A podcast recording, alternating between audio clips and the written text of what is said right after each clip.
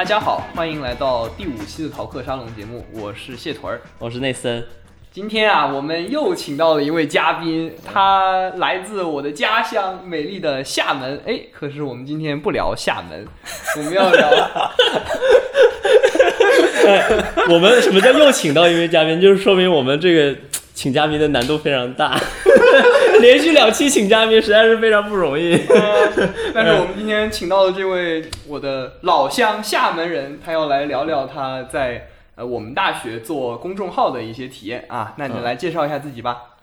好，大家好，我叫 Ian，我来自厦门，是南华上海的大学学生。对对，呃，我们今天 我们今天第五期，我们第一次说出了我们是来自哪个学校的。对，我们是，我们是破案了，破案了。啊，破案了，因为我们之前第一期的时候我们就说过，我们是浦东，就什么学校在浦东呢？浦东的陆家嘴，陆家嘴有哪个大学呢？你其实仔细看，其实就只有一所大学，就是上海纽约大学。啊、我们学校是怎么一所大学呢？今天不是这个重点，今天我们并不谈我们是怎么一所大学，但是，嗯，燕你做的公众号其实跟我们学校有很大的关系，对，所以呃，燕是呃我们我们学校一个叫 Life in Shanghai 的公众号的一个负责人，嗯，所以今天我们请他来，其实是想呃我们想讨论一下关于嗯、我们为什么要开始做一些呃内容，或者为什么想去表达一些事情。这件事情我们是怎么看的？包括我们是在做播客，然后他们那边是在做公众号，就是这两个题材有什么区别？对，今天我们就会比较关注这个话题。所以，其实我们第一个就是我跟谢屯都比较好奇的问题是，就是呃，对你们来说，Life in 上海是一个嗯做的是哪方面的内容，或者是以一个什么目的来进行内容的创作的？其实，在我的想法里面，公众号只是我们呃传传递信息的一个一个途径、一个渠道。然后我们做的东西，我按我们自己的定义是学生媒体，是独立的学生媒体。对，所以其实其实就是这个词“独立媒体”这个词，其实就就会跟一些比较理想化的理念有关，比如说他的创作要不受不受制约，嗯，然后要自由表达。对我当时看你们那个招新的那个呃推文，你们说就是你们当时我记得你们那有一个公式，就是说呃自由、包容、被看见是你们三个的核心价值观。对对，这是你们你们其实当时创建也是为了这个，算是我觉得更像是填补一个空白吧，就是我觉得不管呃是一个怎么样的一个学校，都应该要有自己的学生学生媒体。嗯嗯嗯，确实，因为当时就是这个背景是我们当时其实我们学校只有呃学校自己运营的公众号，是由我们学校的这个呃传播部门呃进行负责这个，就是学生方面，因为我们学校是一个创建没有多少年的学校，所以嗯，其实学生媒体是当时还没有成型的，嗯，算是这个情况，算是我们这一届有一个学生媒体，就是在在同一年，然后呃，伊恩那一届有一个学生媒体，就是当时在那一年两个媒体同时创建，都算是就聚焦我们学生生活的，对。然后我觉得，嗯，你们起的标题叫 “Life in 上海”，其实你们就是更关注的是我们平常的生活，对不对？因为我觉得比较火的推文好像也是关于这些。对，其实呃，对 “life” 这个词的理解，我觉得更像是呃实时的，然后跟生活相关，跟日常相嗯，因为我看当时是他会，比如说期末要来了，就会有跟期末相关的推文，然后，然后那个我们那个，因为我们学校呢这个位置，呃，没有办法建宿舍，所以我们早上和下午都要坐这个班车往返宿舍和学校。就是你们当时还有一期关于这个我们穿梭巴士的这个那个叫 “shuttle 上的江湖”。嗯，对对对，我觉得好像你们就是就是更侧重的是生活这部分的内容。嗯，我我不太清楚。对，但是我们也有部门越来越多的栏目来做各个方向的，包括肯定是要回归到媒体它本身的最最重要的职能就是新闻，嗯。然后我们也有在做新闻。嗯，但是我觉得就是记录生活这么一个呃功能，它是很难能可贵的，特别是嗯。在我们这样的一个学校，嗯。每天都是朝九晚五啊，也不是朝九九六吧，我们每天都是九九六的，然后呃生活压力也非常大，然后其实你生活中、你的学习中已经有很多很光、很官方的一些媒体、一些说法在包围着你了。我觉得我其实是缺乏一些学生的声音的。对，我记得我记得印象深刻的是有一次我看微博，我们学校的官微，他说新的一周也要元气满满，我就整个人就不好了，我我哪儿来的元气满满？我没就我过得都要崩溃了，哪儿来的元气？你哪儿来？你给我元气？元气在食堂有卖，十块钱一瓶。所以嘛，就是我觉得就是呃，可能官媒的特点就是它不会把我们吐槽生活的那部分给展现出来。其实吐槽不一定是坏的，就是我们吐槽一件事情，不一定是我们讨厌一件事情，只是说我们因为生活压力就在那里，你你有时候会抱怨一句，或者嗯，我觉得是你们其实是帮助我们，就是提供了一个场所，大家一起去对一个有点抱怨的事情进行一个共鸣。对，是不是有这种感觉？就是对，就是大家都对这个事情有感受，可能这件事情不是一件坏事情，但是大家确实需要一个场合来一起吐槽一下。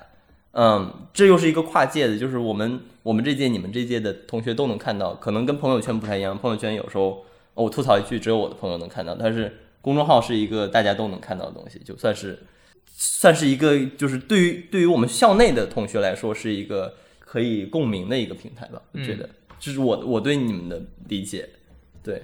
对，我觉得挺挺准确的，可以这么说。因为其实就很多时候，呃，写一些东西可能发出来就是一个一引就爆的状态，就是大家其实心里都有都都有话想说，都有东西想表达，然后一下子就找到了共鸣。嗯，特别是我们学校又是这么小的一个学校，嗯所以对很多人他的生活的经历其实都是高度重叠的。比如说对你做 shuttle，比如说你嗯早上去食堂，比如说你在怎么在世纪大道上走路，其实你的体验都是一样的，所以就是很容易引起共鸣。嗯嗯，确实，甚至包括像大家都上同一个课，然后突然比如说考个试特别难，然后大家有一个人在朋友圈发，然后大家都都在下面点赞，就会发现对对对就是大家的经历都是很相似。对，确实。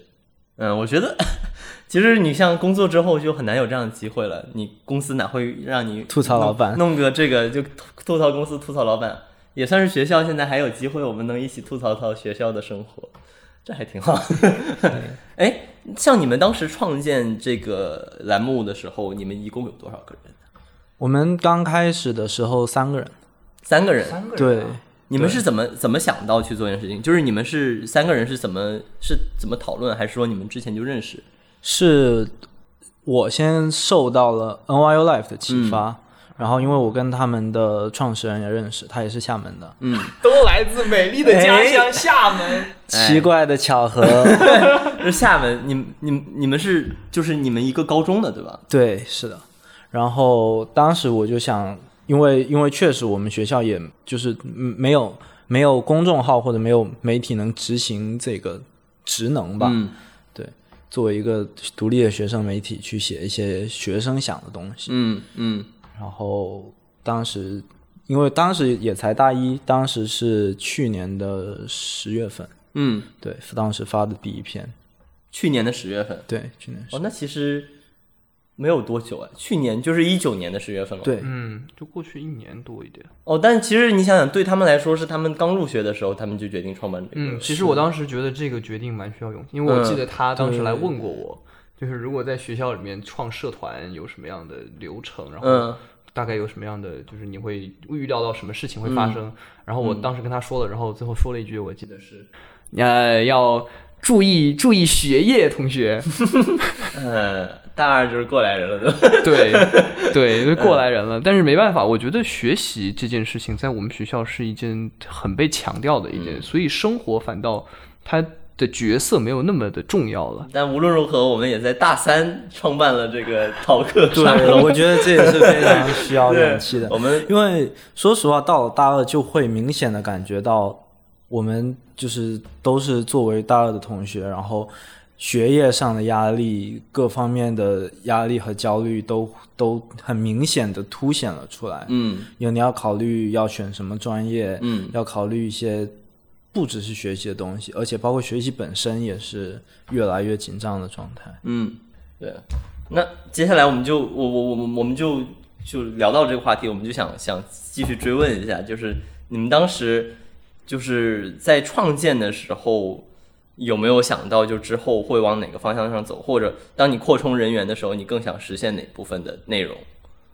其实，在最早的时候，更多还是走一步看一步，因为我觉得有太多未知的东西，嗯。很多东西都是不可控的，所以、嗯。就是你们想的是先做，先做着试试看，然后再看如何做调整这件事。对，是的，其实跟我们现在状态差不多，不过、不过可能我们我们我们最初的目的就不太一样。嗯，我觉得我们更随意一点。对，因为我、因为我觉得，比如说就是叫 Life in 伤害，它是一个嗯多多少少是有一个学生媒体的性质，但是呃我比较好奇一点，就比如说你们现在毕竟是一个相对比较大的团队了。所以，嗯，像你们写推文的时候，你们会有呃一个个人的概念吗？就是每一个编辑在这个团队里有一个自己的感觉、自己的名字，然后写作风格吧，对，还是说你们共同去运营一个整体的风格？嗯，其实我们首先会有一个选题，嗯我们肯定是要按照选题的内容来走的。但是我觉得，呃，文字中的个人风格是一个非常宝贵的东西，嗯就是我特别希望，呃，包括未来，呃。就是我我们写写文字的，就是能有他自己特别鲜明的个人风格。嗯我觉得其实因为特别是你想写你想写的东西，用你想想做的方式，用用你想要的方式去写，是这样子能最大程度的激发你自己的潜力和 OK，就是创造。简单来说，就是说你你如果是以你想要的方式写出来的话，其实首先你 convince yourself，就是你自己觉得我写的是 make sense，对然后你才能去去感感动其他人，去去让别别的人也觉得确实是这样子的。而且你会觉得写出来这个文章，它它不不只是 life 的文章，更是你自己的文章，嗯会有一种归属感。嗯嗯我觉得这一点跟我们播客其实还是蛮相似的。嗯，对，我觉得我们就是我们两个人创建的淘客沙龙，就是逃课沙龙，可能我们四期节目下来，我们大概会有一个风格的体现，但是我们两个其实是会有很多不一样的地方，就是我们会在聊天中一直保有自己的风格，我觉得这一点很好。对我我我很喜欢这种感觉，对就是你能同时。就是我们我们听众能同时听到两个人的两种观点或者两种风格的对一个事情的见解，我觉得这件事情很重要。嗯，对说白了就是我认为这一类，包括公众号也好，呃，播客也好，它的呃运作的风格，还有它的人员，更多是强调一种，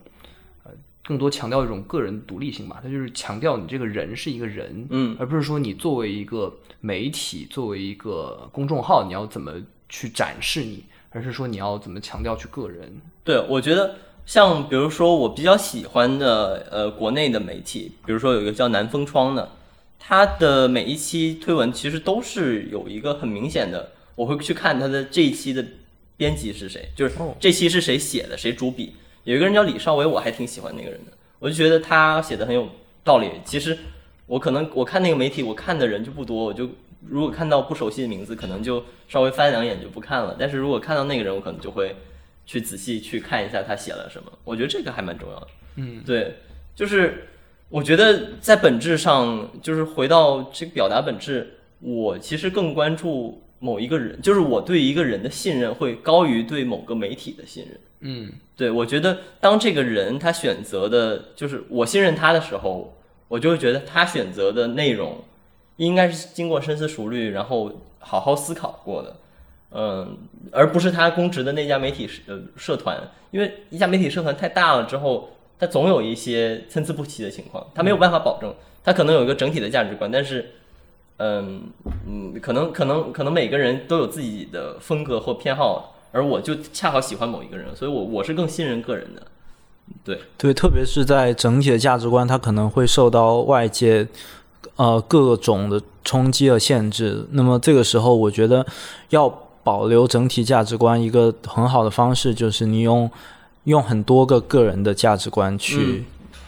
因为你只要你确保你这个个人的价值观跟你整体的价值观是相契合的，嗯那么他个人价值观呈现出来的东西，其实从一定角度上看，也是按照你整体价值观来。对对对对对，我明白。就是简单来说，就比如说，如果我们一个媒体，它的核心观点是，就是它有一个核心价值观叫独立。那什么叫独立？不是说我就是一个媒体实现独立的方法，恰恰是这个媒体不对它呃这个媒体内的个人进行审查，就不能说 OK，你今天写这个东西完全不符合我们这个媒体的整体的观念，于是我以一个整体媒体来审查你这个编辑，这件事情恰恰反映了不独立，对吧？因为独立本质上就是，我觉得观点是这样的，我把一二三四五的原因说出来，我言之有理，我言之有物，我就可以发出来。嗯，这才是独立嘛！你不能说 OK，你你你今天说的这个话，我觉得跟我们这个东西不是很，对我觉得重点是只有只有那个个人也有独立发言的权利，这整体的这个媒体才有独立的那种感感觉。然后包括对对我启发很大的是，有个公众号，它叫“效果工厂”，就其实就是那个吐槽大会、脱口秀大会那个效果公司。然后他们他们的公众号搞了一个，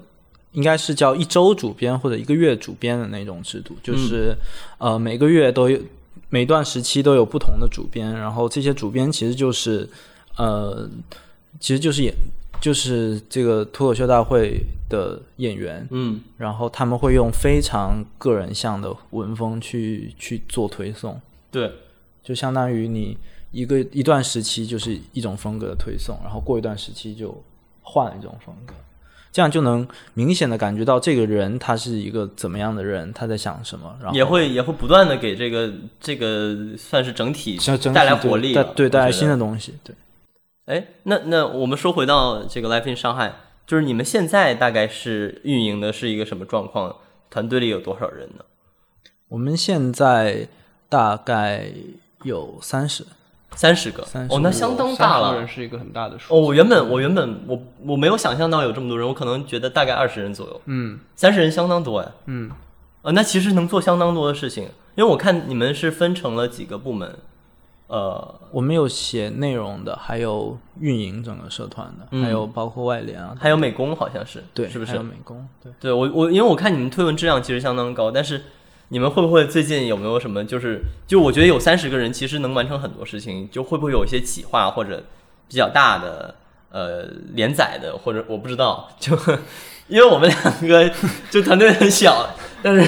我们也有一堆那种还没有还没有成型，但是有一些大概的简单想法的一些点子，所以我我不知道你们现在有没有一些就是因为有三十人，我觉得还是可以做一些很大的事情的。对，其实就是我们其实也停更了一段时间，所以我因为呃，其实三十个人是完成招新后不久，嗯。然后在全部开始正常的工作之后，应该是有一个稳定而且频率比较高的推送嗯。的频率，然后我们可能也会在遵守各项防疫措施的情况下办一些活动，就是线下的活动。，对。嗯，我觉得这挺好。嗯，Life in Shanghai 就是 life 嘛，就是得有一些活动。对 呃，那嗯我我还会比较好奇，比如说你们你们就是比如说非常呃标准的一期节目，就是一期这个我们是节目，你们是推文，就是比较标准的一期推文，你们是整个工作流程是怎样的？就是大概会策划多久，然后是怎么样去实施的？就是首先会有选题，嗯确呃确定题目，然后确定做这个有哪些人来做这个文字、图片的搜集，包括有时候要做采访，嗯然后把所有资料收集起来之后去排版，排版之后还要审核。我感觉往届的推文来看，我们对对对排版的要求还是挺高的。就是如果如果你这个推文是更生活向的东西，我我我我们就会要求排版一定要一定要好，一定要好看。所以这个审核的过程也会有一段时间，然后再把它发出来。哎，那你们每一个链条是由一个人负责吗？就是一环一环的像流水线一样的去呃传递吗？在比如说文字和图片的部分，就是原来设定好做这一期的人，然后之后做好了，我们会给呃负责视觉，就是图文美工的嗯来做排版。那其实是有一个流水线，但是我们哦，我们今 今天大揭秘，来，今天来揭秘一下淘客沙龙的制作流程。我们做了四期节目，来揭秘一下，就是我们其实我们我跟谢屯之前都有一定的呃对于音音频进行编辑的工作的经验，但是不算特别的深吧，因为呃多轨音频这件事情我我其实不是很不是很熟悉，我只是以前可能就比较多的是两轨的，但是第一期的时候我们就是就花了比较久的时间，一般是什么怎么一个流程呢？我们我们就一般是我们一般是选题啦。选题怎么选呢？选题就是我们 我们我们有些选题会出去散步的时候，就突然想到我们应该聊那个，就一定要聊那个，那个一定要聊。或者我们在生活中，嗯，有时候会聊的某个话题，聊着聊着就说不行，这个东西要留到博客里聊，就不能现在聊。就于是这种东西就会变成以后我们我们的选题，因为我们是两个人，所以就这种选题就很容易确定下来。但是有时候你会发现，有些选题它是没有办法去。实施的，我们就会先 先先往后拖一拖。就是比如说，我们有些很想聊的关于我们兴趣的话题，可能我们现在还没有很好办法去把它掌握住，所以我们会把那东西拖一拖。选题了之后呢，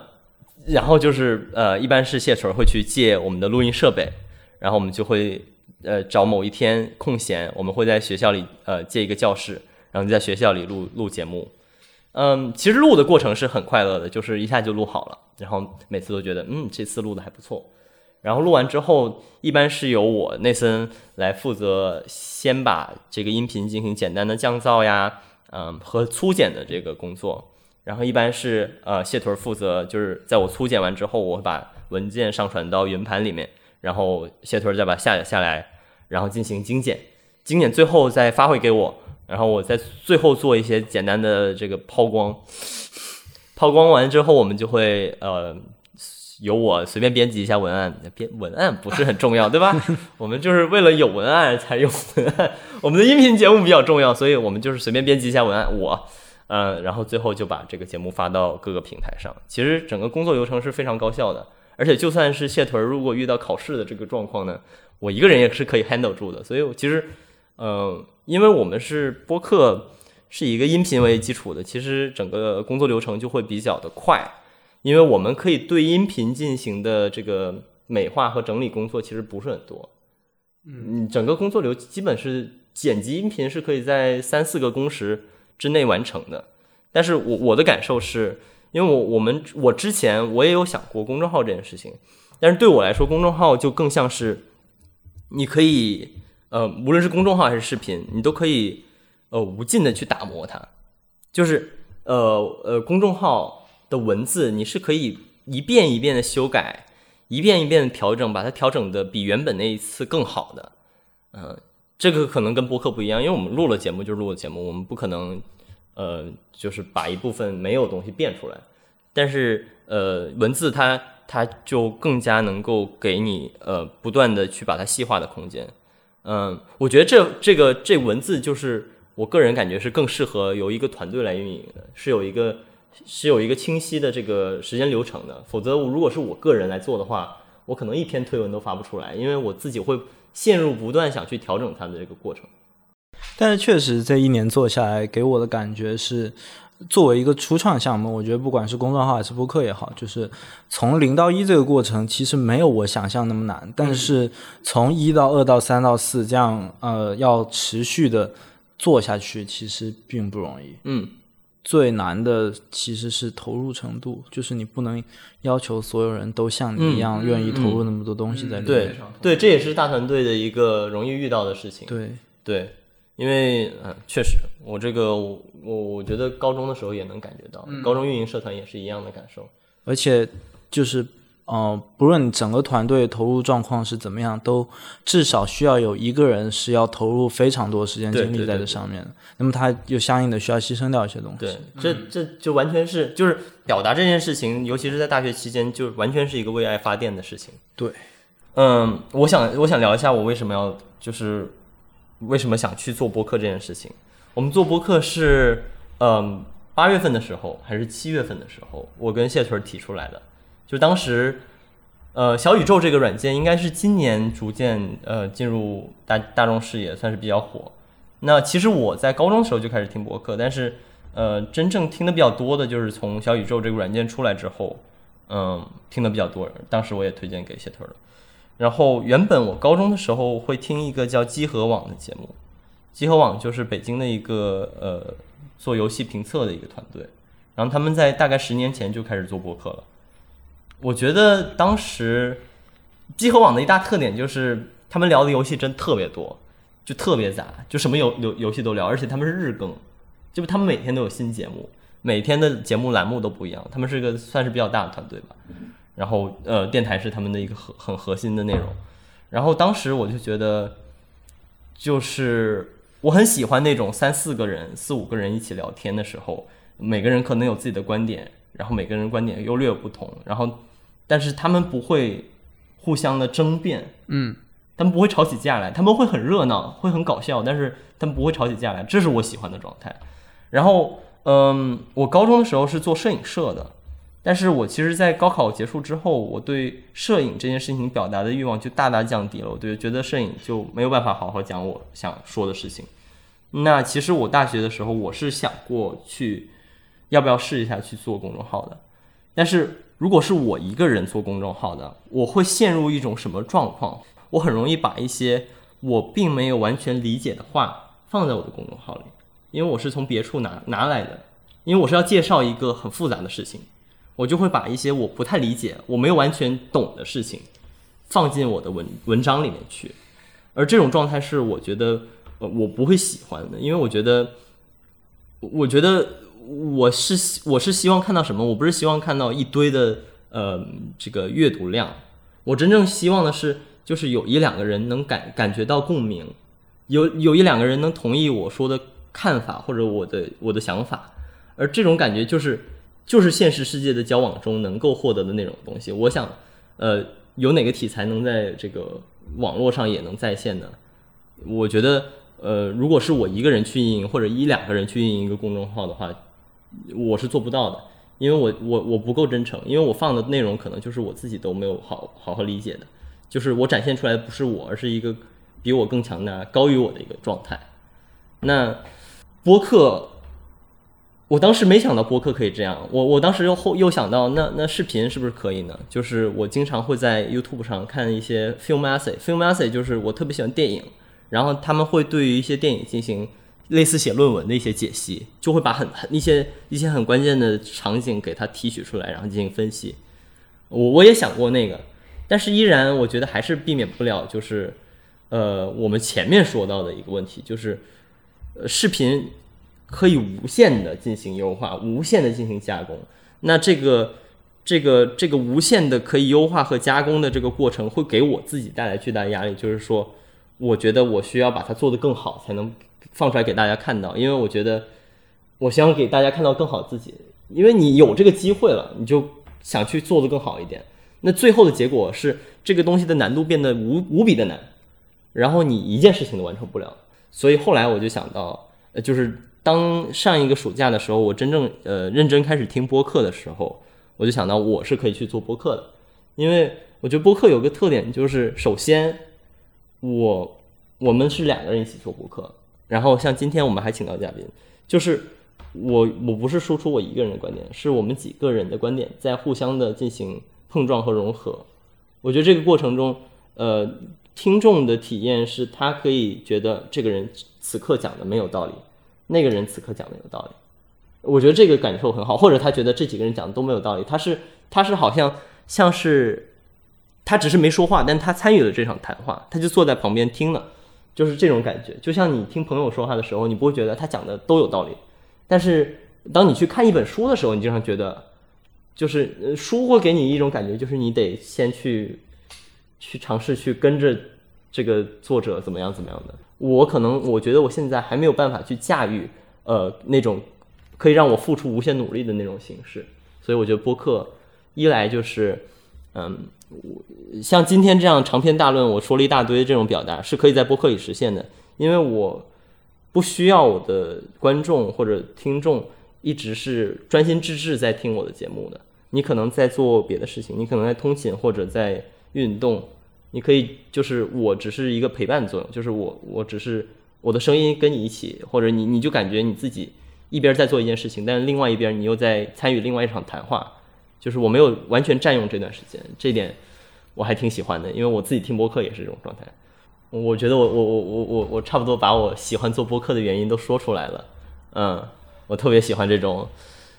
我可以说一堆，但是你不用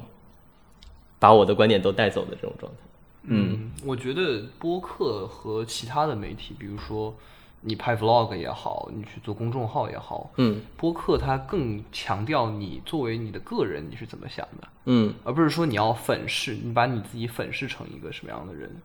我觉得这个是很重要的。嗯嗯，就是呃，因为我之前也在寻找一些表达的渠道，我之前想到过在豆瓣上写影评，嗯或者是写乐、写音乐的一些评论，呃，但是我觉得这些可能都不是最适合我的方式，因为我。我我也是这几年才发现，我是一个很会聊天，我还蛮会聊天的。啊，嗯对，我觉得，呃，首先是它对于我来说没有什么压力，就是因为聊天嘛，是吧？嗯又说回到聊天，因为它是很轻松的，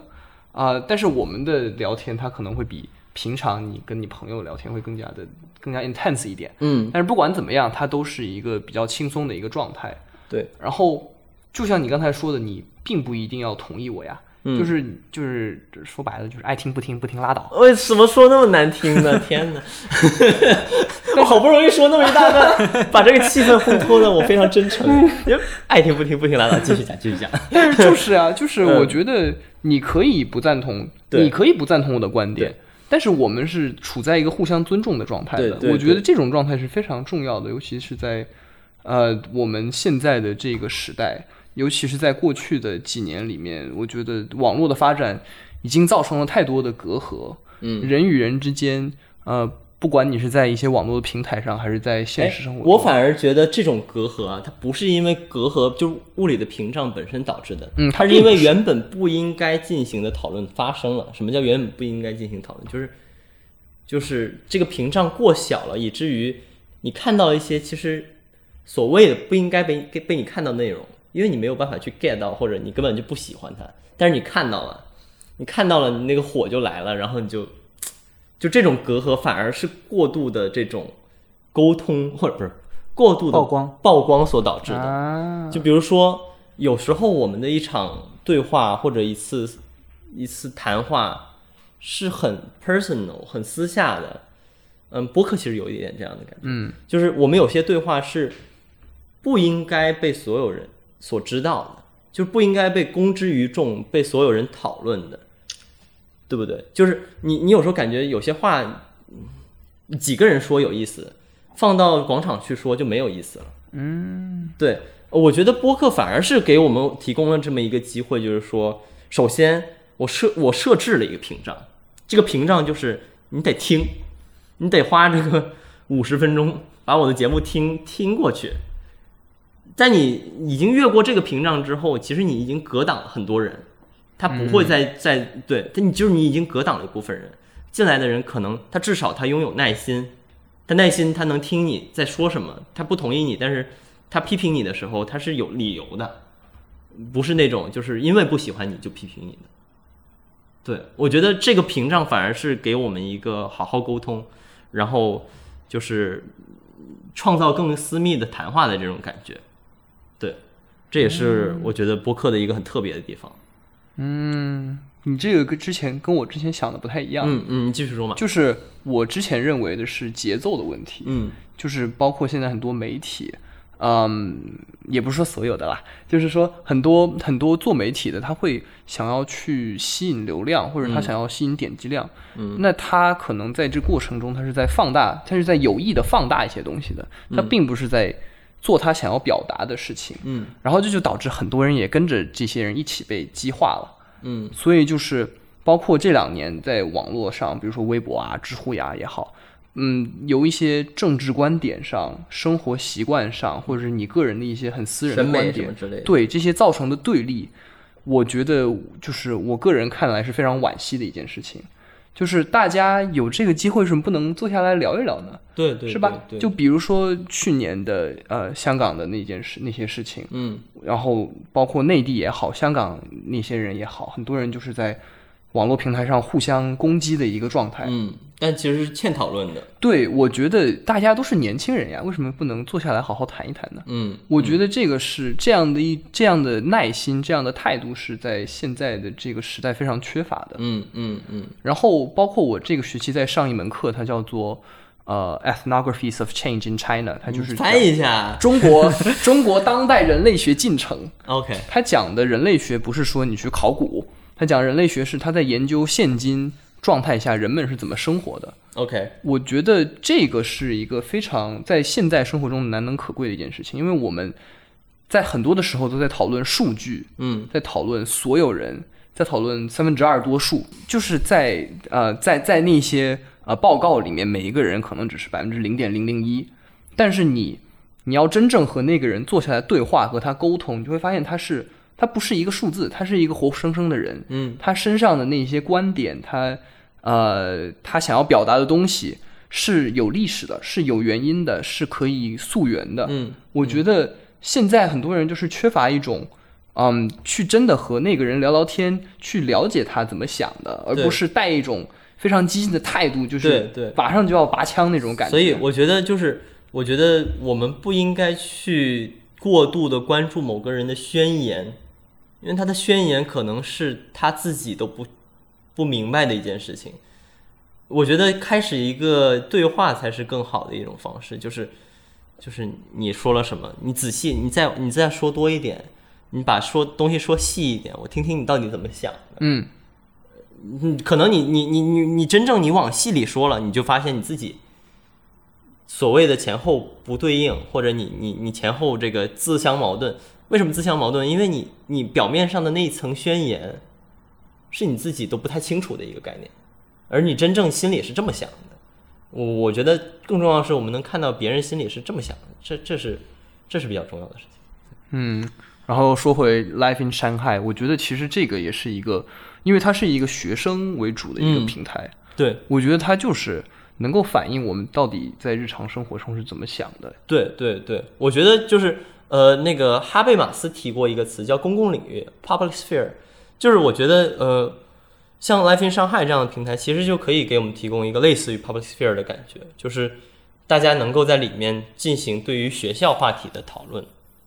然后是一个公开的一个场合，因为它不是某一个人的朋友圈嘛。虽然我们的朋友圈也挺公开，但是它是一个相对于更加正式的一个每个人都可以进去呃参与的一个事情，所以我真的我非常期待你们之后就是能把它发展成什么样子，因为对，其实，其实我感觉很多人，就包括我自己，会不愿意，也也不应该把就是很私人的东西放在一个非常大曝、非常高曝光度的一个地方，对，来供很多人去评判。嗯。呃，因为我觉得不管有可能你你这个人你想的其实没有非常大的问题，就是你只是有你自己的立场、有自己的想法，但是在经过这么一个大讨论之后，你们你可能就会被贴上各种各样的标签。那么，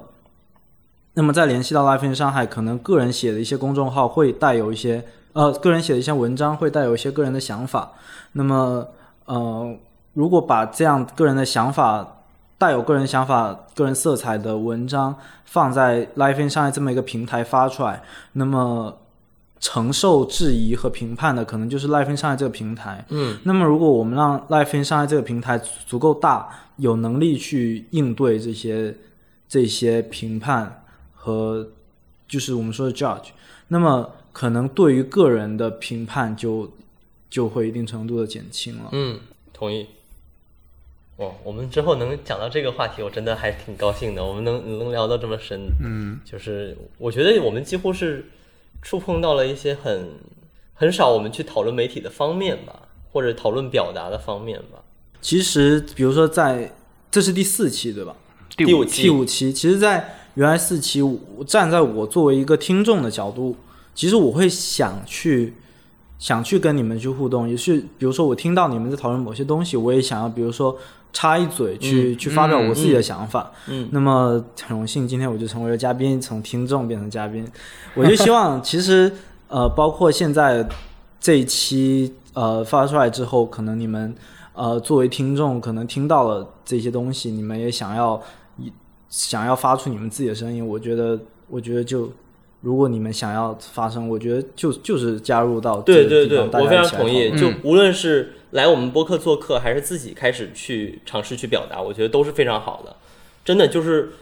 现在，嗯，其实没有任何的门槛，只要你愿意讲的话，就是马上可以做的有体系的。所以我真的觉得每一个人能够去开始一场对话是很重要的事情。嗯，就真的很希望大家能开始，嗯，无论是我当然是更欢迎你来我们的播客。嗯，对对，而且这应该是一种相对温和和安全的表达自我的方式，嗯。特别是在现在的网络环境下。嗯，好，那今天今天的节目大概就是到这里了。哦，真的，今天我聊太开心了，今天能能聊这个非常叫什么元叙事 meta 的话题，真的很开心。然后最后我们今天放的一首歌是这个我自己特别喜欢的一个纽约乐队的一个歌，这个乐队叫 The Books。然后呃，我想放的一首歌叫 The Lemon of Pink，就是一首用广东的那个话叫很鬼马的一首歌，就是古灵精怪，真的很喜欢。好，谢谢大家。谢谢大家。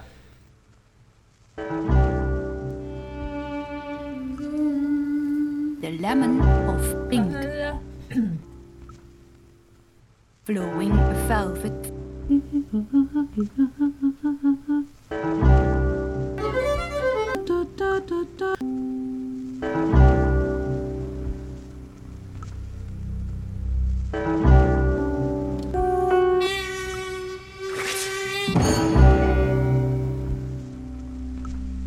The lemon oh,